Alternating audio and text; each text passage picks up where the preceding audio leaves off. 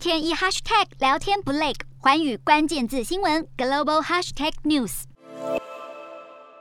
备受国际社会关注的北京冬季奥运即将揭幕，中国国家主席习近平二十五号会见国际奥会主席巴赫。根据国际奥会声明，两人会晤时谈及防疫对策以及国际社会对北京冬奥的强力支持。而自新冠疫情爆发以来，习近平未曾离开过中国，预计他接下来将进行多场会谈。与巴赫的会面只是首场。西方多国政府认为，中国普遍存在侵犯人权问题，因此祭出外交杯葛。美国与数个盟邦，包括英国、加拿大、澳洲、日本及丹麦等，都表明将不会派遣官方外交代表出席北京冬奥，让北京冬奥还未揭幕就已经蒙上阴影。而南韩二十五号传出最新消息，总统文在寅确定不会出席北京冬奥。不过，该国决定派文化体育观光部长黄熙率团代表南韩参加北京冬奥开幕式。南韩表示，这是考量身为前任冬奥主办国北京冬奥的意义、过去出席奥运惯例以及韩中两国关系、新冠疫情等因素，最终决定的代表团人选。